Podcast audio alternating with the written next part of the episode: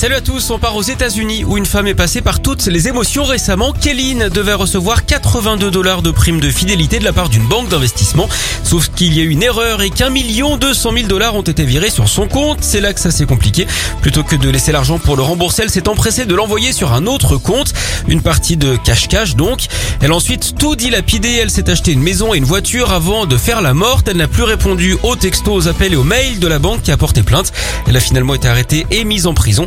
En parlant d'arnaque, vous connaissez sans doute la policière la moins honnête de tous les temps, Julie Lescroc. Allez, on enchaîne en Italie avec ce revirement de situation incroyable. Le père Ricardo célébrait une messe comme d'habitude dans son église, sauf qu'à la fin, il a demandé à son supérieur de raccrocher sa soutane. Et oui, le prêtre a expliqué qu'il était amoureux, ce qui va évidemment à l'encontre de son engagement religieux. Apparemment, tout le monde était au courant dans son village et l'avait vu avec une femme. Il n'avait visiblement pas foi aux yeux.